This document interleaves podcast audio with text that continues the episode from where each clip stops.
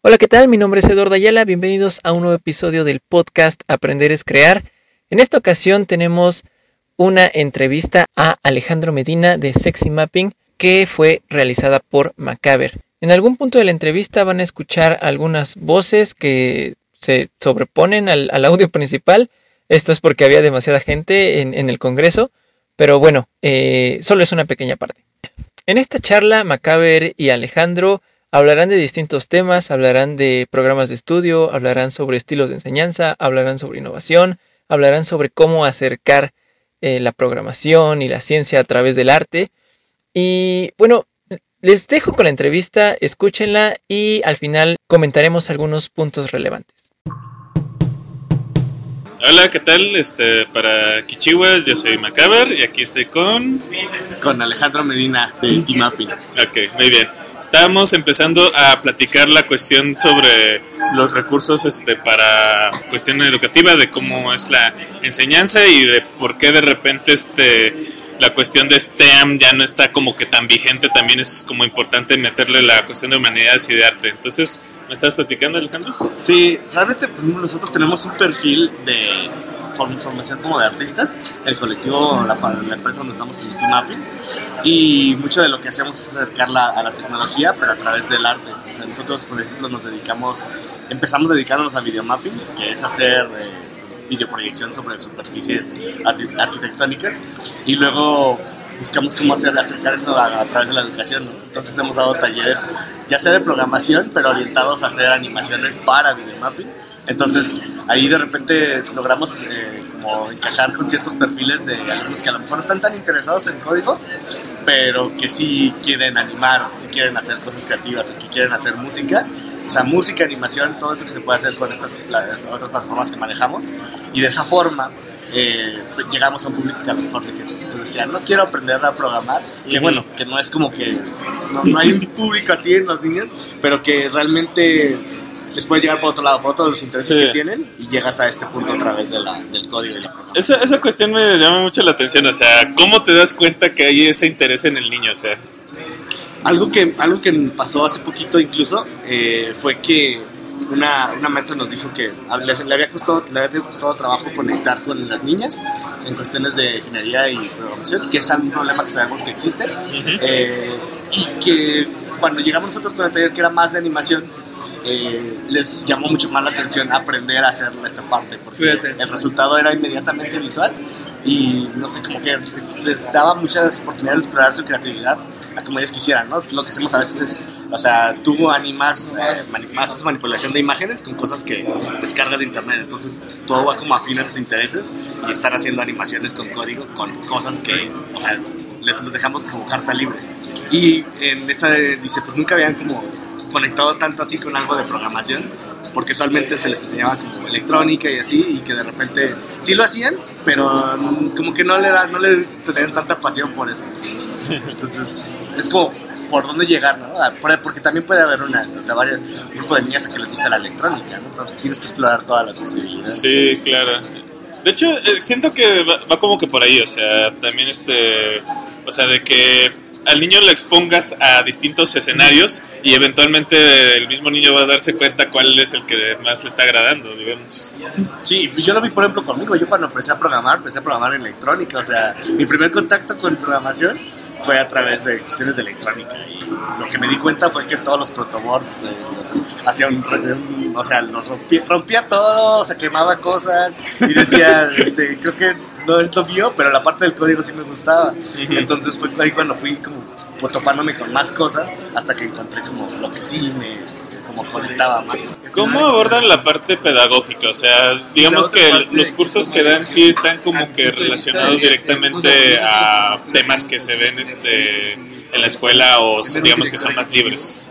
Lo que ahorita es, es, una ventaja y a la vez. ¿Basado en O sea, bueno, es como un arma de doble filo, porque es que en la parte de, de TICS y de, o sea, de tecnología en general en las escuelas, de, por ejemplo, a nivel primaria y, bueno, preescolar, básicamente es como, ah, pues ponles tecnología. O sea, el, el programa no tiene un, una, una serie de lineamientos. En secundaria como que ya tiene más lineamientos, pero también esos lineamientos son como, ah, Office, Word, eh, informática. Sí. Entonces, en primaria y en secundaria está muy libre. O sea, sí, es tecnología. analizar esto no, no, no se lo justificas tú con tu propio discurso, pero no te tienes que alinear a ciertas que analice la rúbricas. a rúbricas. Ya a nivel secundaria, preparatoria, ya vas sea como por yéndose más hacia, hacia la ofimática y hacia la informática. igual, Que, bueno, o sea, ya ahí sí puedes meter programación a nivel ya, pues, o a nivel más técnico.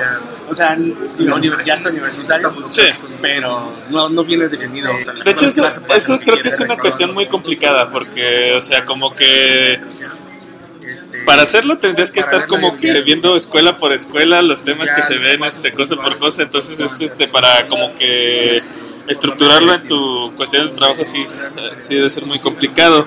La forma en que lo estamos abordando en, Chi- en la idea es que este sea como una especie de checklist. O sea, por ejemplo, de que tú quieres hacer un proyecto, no sé, sobre lo que dices de este, mapeo. Entonces, tienes que tener conocimientos de geometría, tienes que tener conocimientos de básicos de, no sé, o sea, de electrónica y así, o sea, básicamente como tener un checklist, así de que qué requisitos necesitas tener como desde antes para poder este realizar esta actividad, digamos. como tú dices, esa parte de ir chicar por escuela por escuela, sí sería, bueno, o sea, no es nada práctico, Ajá. pero sería bueno hacer un estudio de realmente qué están viendo las escuelas de tecnología a nivel primaria, porque incluso debe de haber algunas que a nivel primaria, como no es realmente obligatorio, están en cero, ¿no? totalmente, ¿no? Y eso es como bastante triste y creo que es algo de por lo que queremos como buscar el cambio en esa parte, pero pues sí, no sé, no... O sea, sí, ha- y hasta aparte, aunque se esté haciendo este, este esfuerzo, no ayuda tanto el hecho de que no nos estemos como, de cierta manera, poniéndonos de acuerdo en qué es lo que se va a ver o qué se va, o qué se, qué, qué se tendría que tener como base para ir construyendo.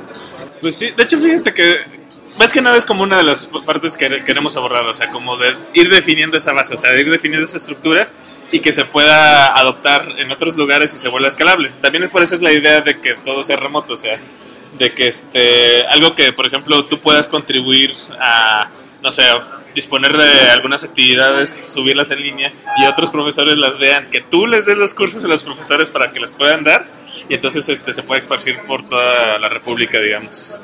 Sí, a- y al final eso es también otra cosa que pues, creo que todos nos damos cuenta que trabajamos en educación. Sí. Como agente externo no puedes hacer, no, tu impacto se queda muy corto, Sí. porque realmente a los que les... mm, O sea, sí, sí está padre interactuar con los alumnos y todo, pero realmente si quieres el impacto de manera más grande tienes que eh, llegarle a los maestros, que son los que están todo el tiempo con ellos y pues ellos son los que van a realmente a expa- expandir esa ideología. De hecho, sobre mensaje. esa cuestión de los maestros, este, hace poco hubo también una entrevista así hacia profesores, así también como que checando las inquietudes y ver qué es lo, como lo que hacía falta. Y lo que nos dimos cuenta es que como que ellos sí se sienten que están como que todavía muy restringidos por el programa que les marca este la SEP o alguna otra organización. Entonces como que no les da tanto chance de innovar o explorar, digamos.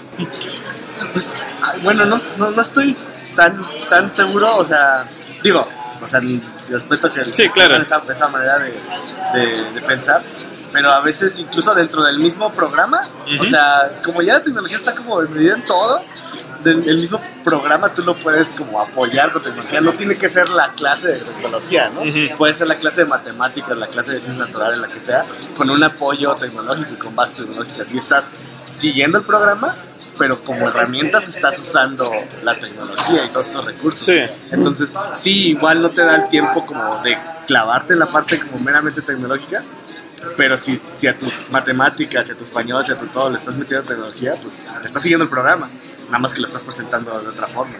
También podría ser una manera de, de sortear como esa, o sea, bueno, de este- esa necesidad como cubrirla, de que pues no tengo, no me puedo salir del programa, pues, entonces hay que meterle al programa eso. Por eso una forma. Ok, sí. Mm, bueno, ahí más que nada siento que una cuestión es que, bueno, hay como dos tipos de profesores, o sea, los que sí están como que, ok, dándole todo este hacia adentro y otros que son como que más resistentes al cambio. Entonces, ¿cómo pudieras como llegar a los que están, este, a estos profesores que están resistiéndose al cambio? O inclusive, o sea, yo de repente pienso que a lo mejor es, ok, o sea, está bien, a lo mejor no usas tecnología, pero pues usas otra forma de innovación para poderla dar la clase, digamos, o sea, no, no la clase de, típica, este, tradicional, este, donde únicamente se da la lección y es como de aprendete Ah, todo ya. esto, o sea, Sí, sí, o sea, creo que también es parte de lo que, con, con- o sea, no siempre se tiene que, bueno, si hacía la oportunidad se puede meter, pero es cierto, yo he conocido profesores que lo que están haciendo a lo mejor eh, aún no se dedican a meterle como tiempo a, aprender tecnología, porque sí, dicen, no, pues de plano, no le sé, o sea, no, no he aprendido, ¿no? O sea, no le han dado el tiempo que se lo, se lo pueden dar, pero eh, ellos hacen como, empiezan a cambiar su manera de las clases, empiezan a hacer proyectos dentro de clase. Por hace poquito conocí a un profesor que igual sí no mueve mucho de tecnología, pero de repente eh, hizo un proyecto de podcast con los niños. eh, y los niños empezaron a hacer como un proyecto de dar las noticias de la semana. Sí. Y no era, no era tanto así como. Bueno, de hecho le llamó radio. Yo le digo podcast, pero creo que le llamó. El profe le llamó está radio. bien, o sea, es lo programa de radio. Sí, sí, sí. Pero se me hizo interesante porque pues sí fue una manera de cambiar su práctica y no fue tan lejos de pues como meter otros recursos así diferentes. Simplemente pues grabó con el celular y, y hicieron su, su pequeño programa de radio. ¿no? Entonces sí hay como otras prácticas que no necesariamente tienen que verse tan... Eh, no, está así como que llamarlos super tecnológicas porque pues qué es super tecnológico. Pero sí es... se puede innovar sin tecnología. Como se darán cuenta, hacer escalable un modelo en donde sea posible realmente compartir la tecnología o incorporar, mejor dicho, la tecnología en las clases no es tan sencillo, hay muchas variables a considerar y aunque en algunos momentos tanto Macaber como Alejandro parecen encontrar alguna solución, mm, no es realmente aplicable a todas las realidades educativas del país. Como recordarán, hablaron sobre hacer un estudio escuela por escuela, y están de acuerdo en que no es escalable, pero sí sería interesante para conocer el método de enseñanza de algunos profesores, mm, conocer algunas experiencias y determinar cómo es que sería posible mejorar o qué podemos aprender de ellos. También se planteó la posibilidad de darles una capacitación o dar el espacio para que los profesores puedan diseñar clases de forma distinta, incorporando otras materias para enseñar una materia en particular. En nuestra página oficial www.kichiwa.com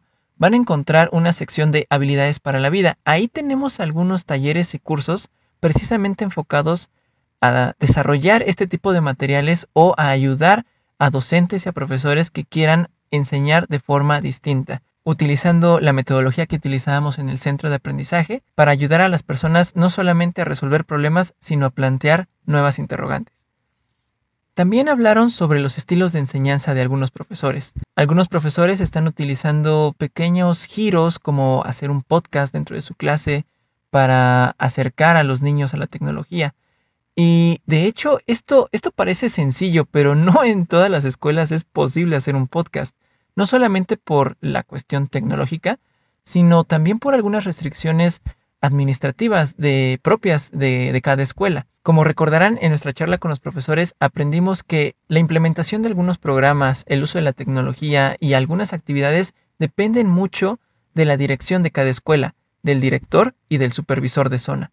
Es por eso que en educación no hay una sola respuesta, hay múltiples respuestas, pero lo que es necesario es que como comunidad y como agentes individuales encontremos la forma de contribuir al desarrollo de nuevas habilidades y el pensamiento crítico. Cuéntenos, ¿qué ideas tienen? ¿Se les ocurre otra manera de enseñar alguna materia? Por ejemplo, matemáticas, español, geografía, utilizando tecnología.